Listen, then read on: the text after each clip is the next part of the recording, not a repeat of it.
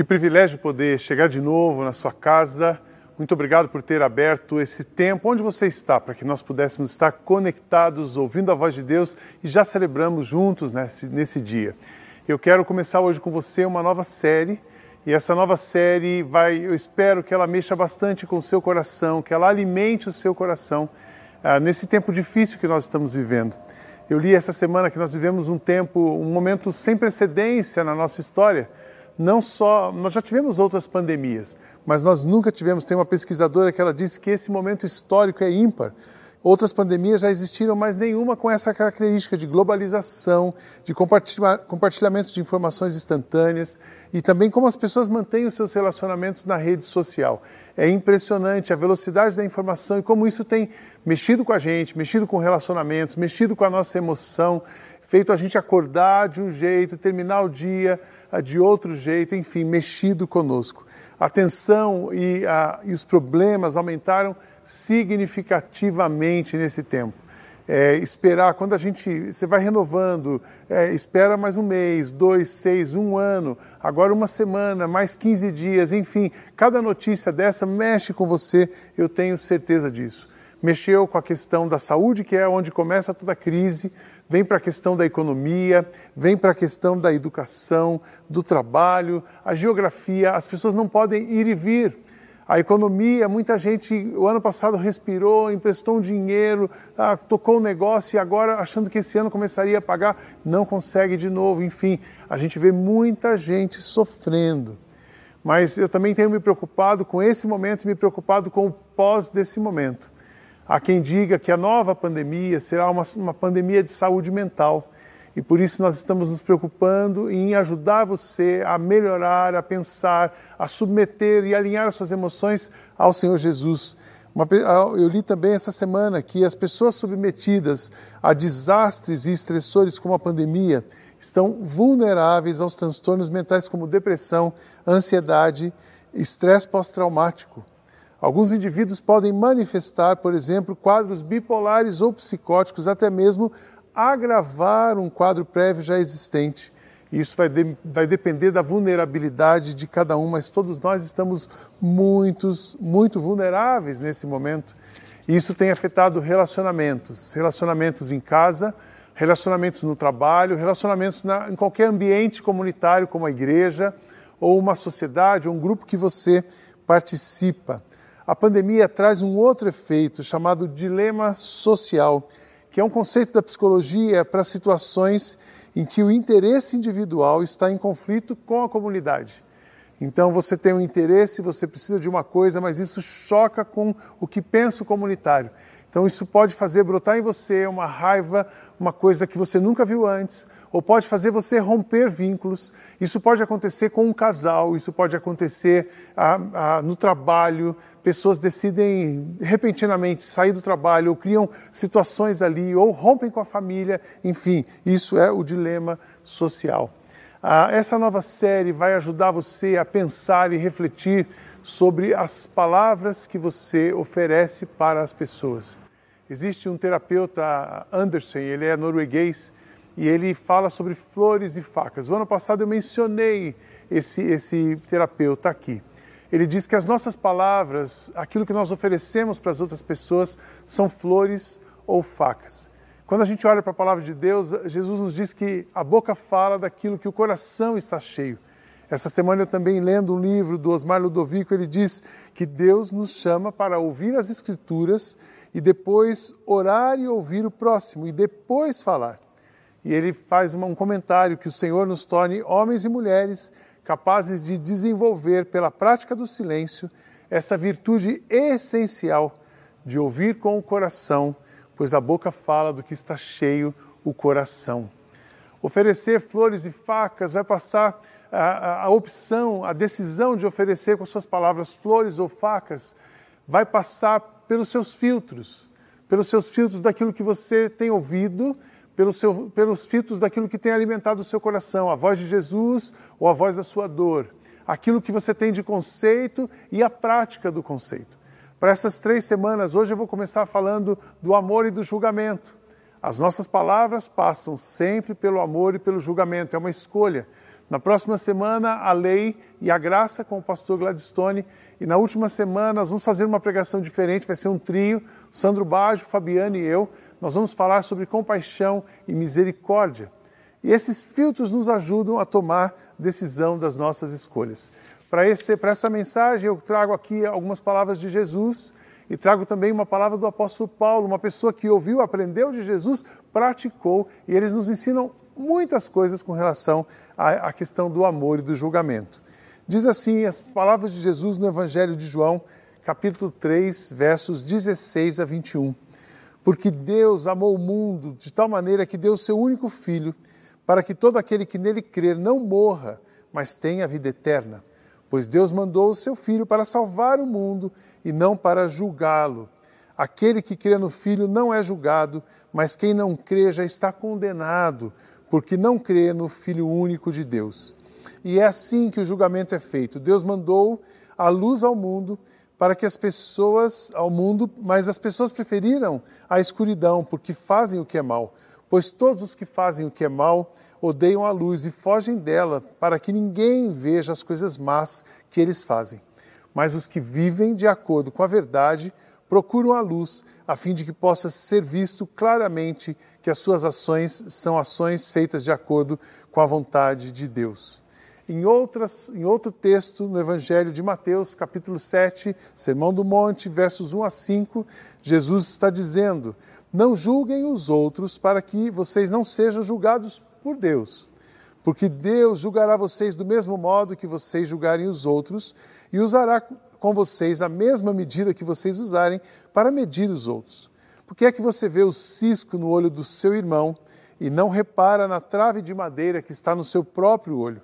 Como é que você pode dizer ao seu irmão: me deixe tirar esse cisco do seu olho, quando você está com uma trave no seu próprio olho? Hipócritas, tire primeiro a trave que está no seu olho e então poderá viver bem, ver bem para tirar o cisco que está no olho do seu irmão.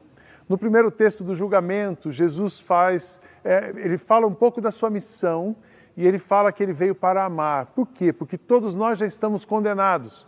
O pecado já nos condena. Então Jesus estava virando a mente das pessoas para um outro lado, porque o lado religioso é a medição da lei e da graça, como vamos ver na próxima semana, mas eles vão julgando as pessoas se está de acordo ou está não está de acordo, se está certo ou está errado. E Jesus fala: vocês não devem julgar as pessoas, porque eu não vim julgar ninguém, eu vim amar as pessoas. Ele estabelece uma outra ótica.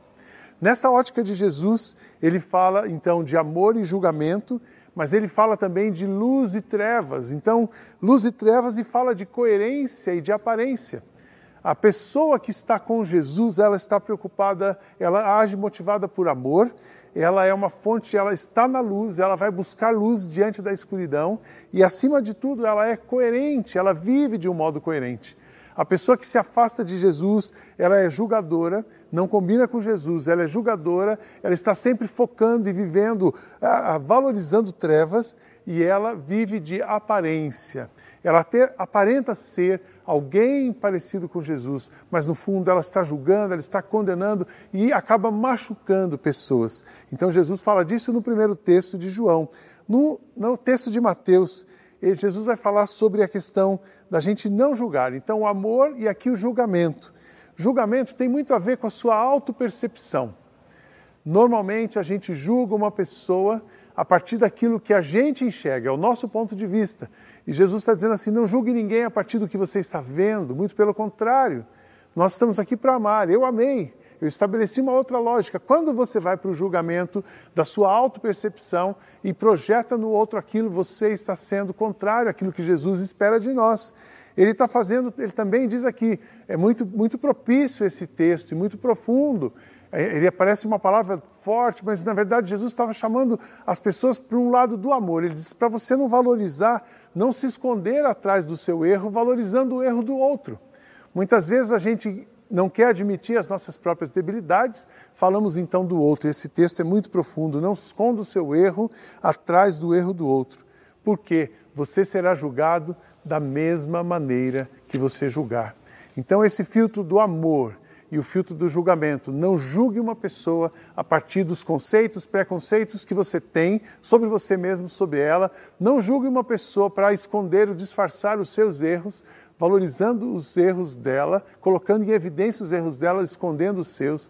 E não esqueça que você está aqui para amar pessoas como fomos amados por Jesus. Falarei um pouco mais disso ao final. Quando a gente olha para o apóstolo Paulo, o apóstolo Paulo entendeu todo o ensinamento de Jesus, de fato ele se converte, ele muda de direção e ele deixa, abandona completamente aquele lado da religião e se torna uma pessoa completamente afetiva. E ele vai trabalhando nas suas relações, ele vai aconselhando as igrejas nas quais ele plantou para que os irmãos preservassem, acima de tudo, o vínculo perfeito que é o amor. É interessante quando ele fala sobre os dons, e Paulo foi elaborando a teologia. As cartas paulinas, paulinas são cartas teológicas, são cartas doutrinárias, mas acima da doutrina está o amor, acima da doutrina estão os vínculos entre os irmãos, porque no final da vida, no final de tudo, é isso que conta. A maneira como nós vivemos, como nós nos relacionamos, aquilo de bom que você semeou na vida de uma pessoa, as coisas boas que você ofereceu para alguém. Paulo fala disso quando ele fala aos Colossenses, terminando a carta, ele diz assim: é interessante que Colossenses é uma carta que ele está fazendo uma apologia sobre Cristo. Mas ele termina essa apologia dizendo: sejam sábios na sua maneira de agir com os que não creem e aproveitem bem o tempo que passaram com eles. Que as suas conversas sejam sempre agradáveis e de bom gosto, e que vocês saibam como responder a cada pessoa. Agir, agir com sabedoria. É interessante que Paulo não pede aqui para você esteja certo em todas as coisas que você faça, esteja certo ou com razão, ele não pede para você ter razão, ele pede para você ser sábio no trato com as pessoas que estão próximas a você e nas pessoas com que são de fora. Paulo estava ali olhando para todos. Ele também pede para você aproveitar o tempo com as pessoas. É tão interessante que muitas vezes nós nos ocupamos com coisas e esquecemos pessoas. Esses dias eu cheguei, eu tinha bastante coisa para fazer, tinha uma agenda e de repente eu ouvi que meu neto chegou em casa. Era quatro e meia da tarde e eu disse assim: bom, eu posso fazer isso à noite ou acordar mais amanhã mais cedo, porque isso eu posso fazer isso sozinho. Mas eu preciso agora descer e ficar um pouco com meu neto.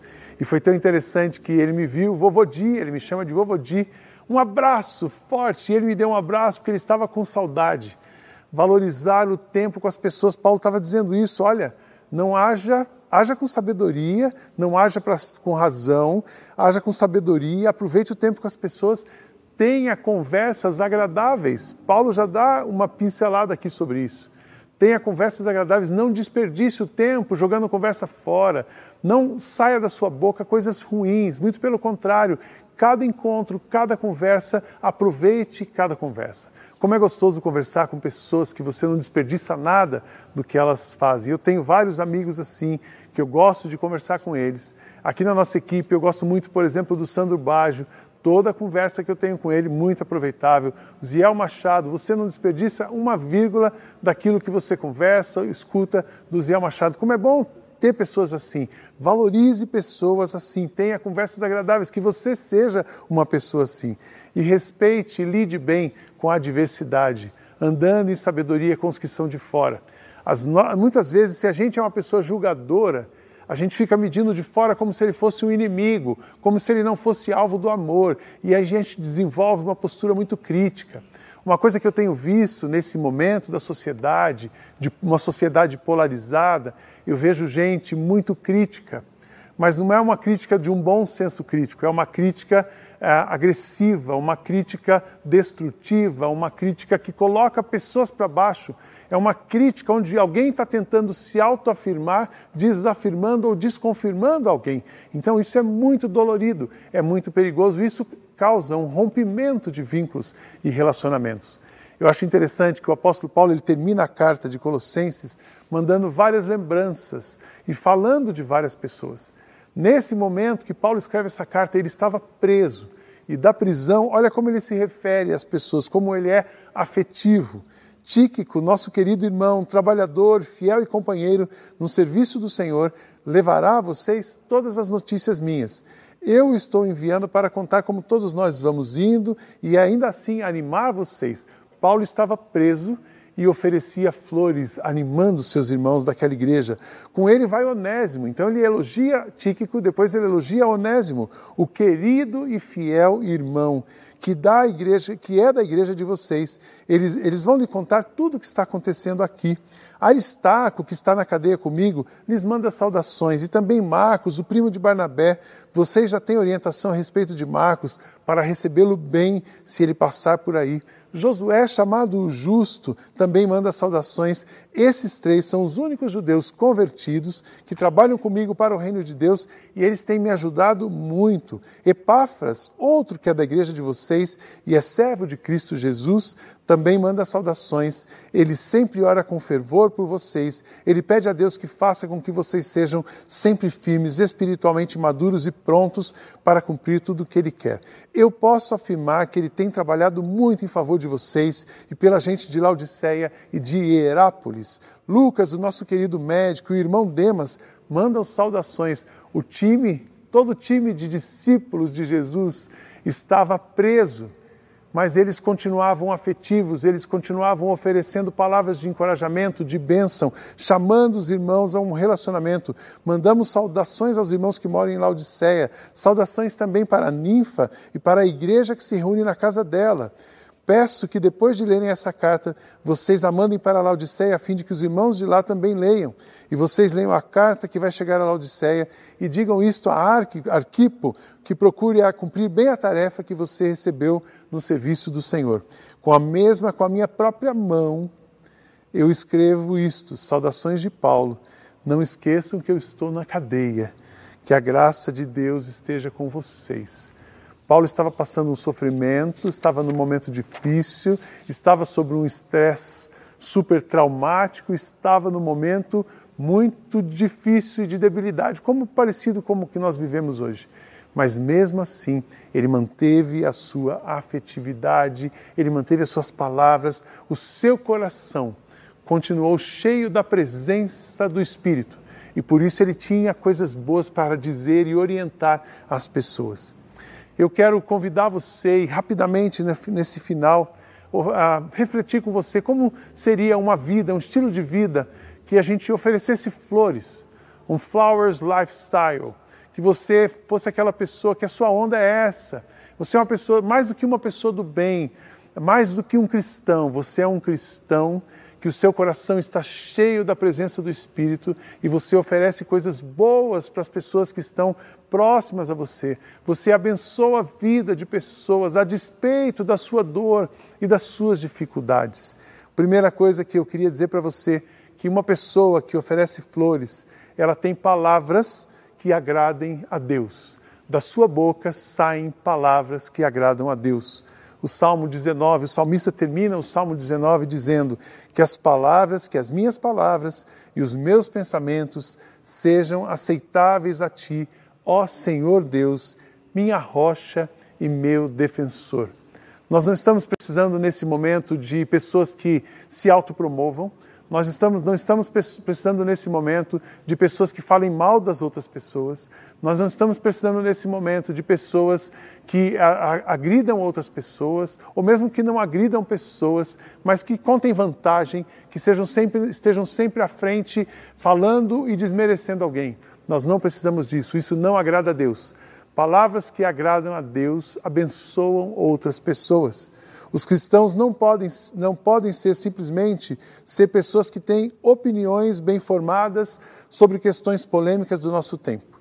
As suas palavras devem ser fundamentadas no relacionamento permanente e íntimo com o Verbo encarnado Jesus.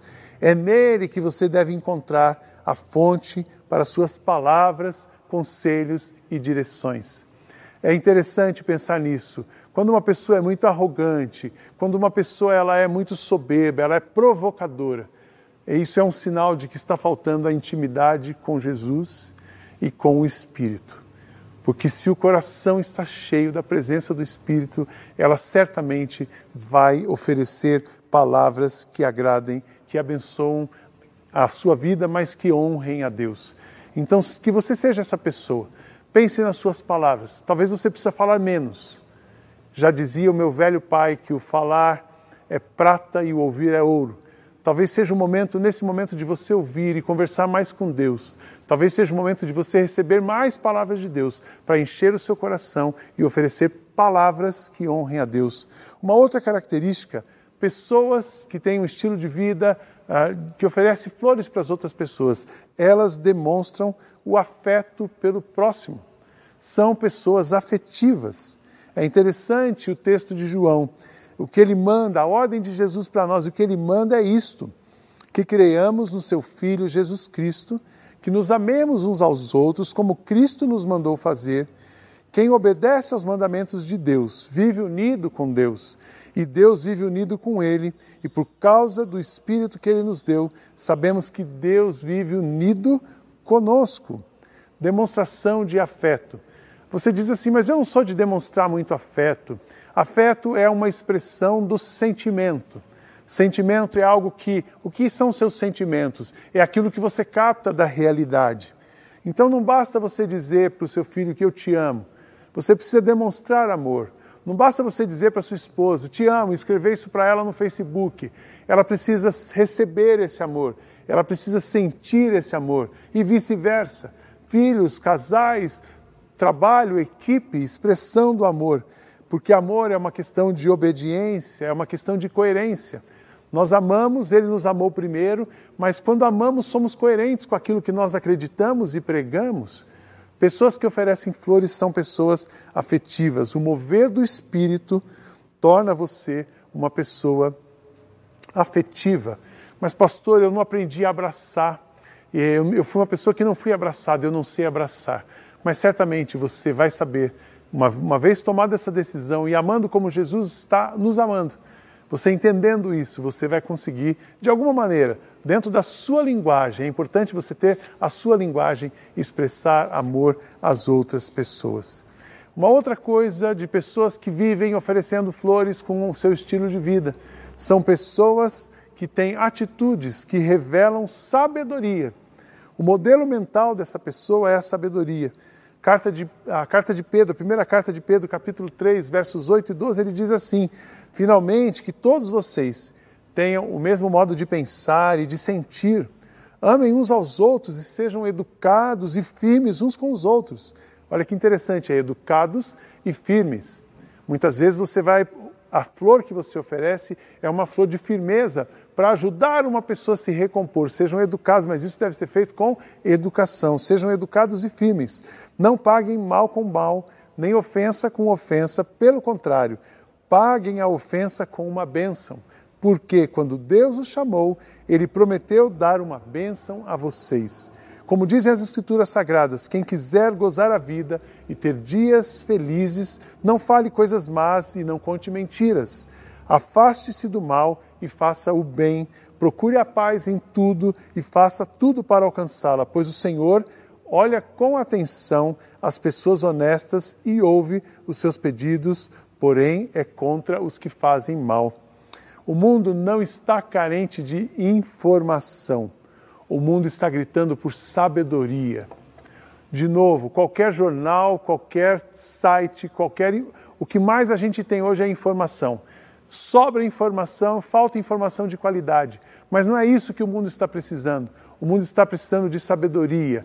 A pessoa sábia não é aquela pessoa que está sempre certa, é aquela pessoa que sabe falar na hora certa, do jeito certo, falar a coisa certa do jeito certo na hora certa. Isso é a sabedoria. E o mundo está carente de pessoas que usem as suas palavras para isso. A, a, uma pessoa de sabedoria, ela entende que a sua missão é dissipar, é distender as tensões e não criar tensões. O sábio, ele dissipa tensões e o tolo cria tensões. O sábio, ele aprende na diversidade, ele aprende e ensina mesmo quando está calado. O tolo, na diversidade, ele reage e ele passa para um outro estado, chegando a um estado muitas vezes de histeria e causando e gerando confusão e agredindo pessoas e esfaqueando pessoas com as suas palavras. O mundo não precisa disso, o mundo está precisando da sabedoria. E sabedoria Jesus nos ensina que se nós precisamos de sabedoria, nós podemos pedir a Ele. Então, quero dizer para você nesse dia, peça sabedoria, que Jesus coloque na sua boca palavras de sabedoria, para que você ofereça para as pessoas aquilo que realmente vai abençoar a vida delas. E por último, pessoas que oferecem flores, as pessoas oferecem pensamentos e têm pensamentos que as aproximam de Deus. É interessante que uma pessoa, quando ela age motivada pelo Espírito, todo sentimento negativo se dissipa. No amor não há medo. O amor é totalmente verdadeiro, que é totalmente verdadeiro afasta o medo.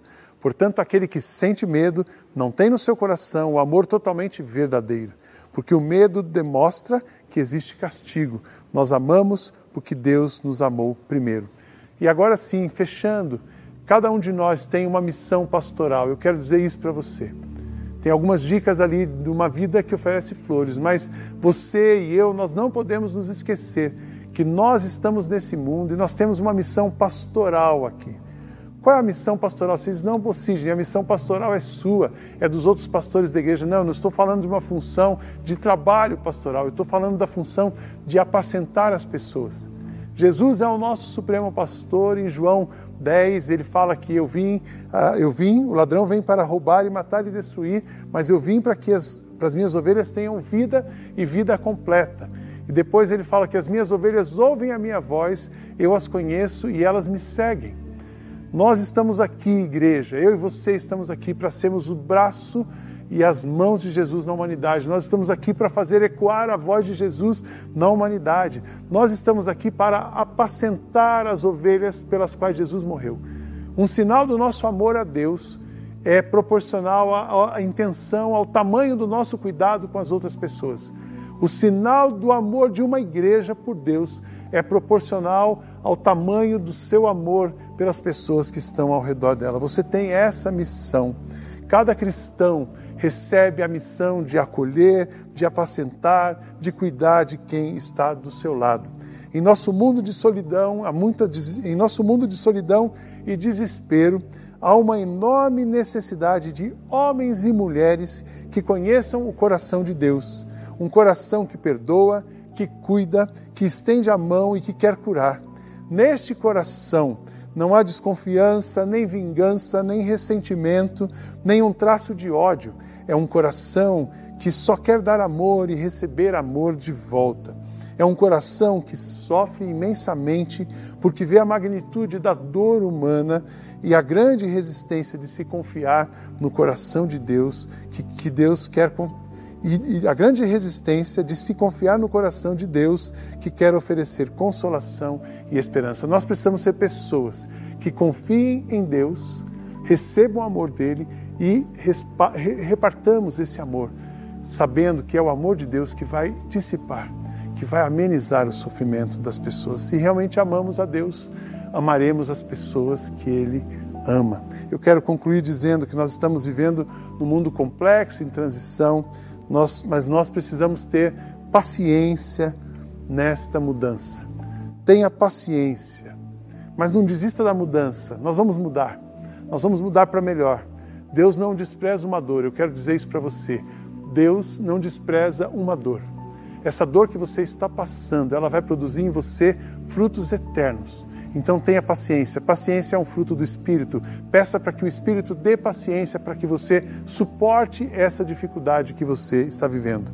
E no mundo, e que nós possamos ser os braços de Jesus no mundo e construir aqui o mundo de Jesus. Como é o mundo de Jesus? O mundo afetivo, o mundo acolhedor, o mundo verdadeiro, o mundo inspirador. Esse é o mundo. Esse é o, se alguém me pergunta da descrição do céu, é isso. O céu é um lugar afetivo, acolhedor, verdadeiro e que nos inspira na direção do Pai.